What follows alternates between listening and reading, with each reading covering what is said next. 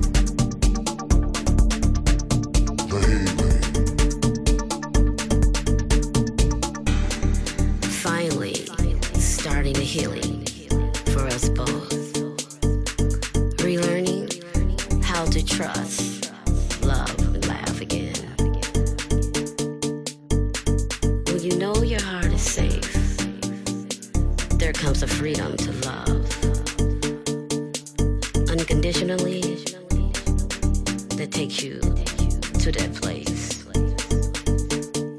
that space that I feel like, that feels like a sweet melody. You see, you have to be open for the healing.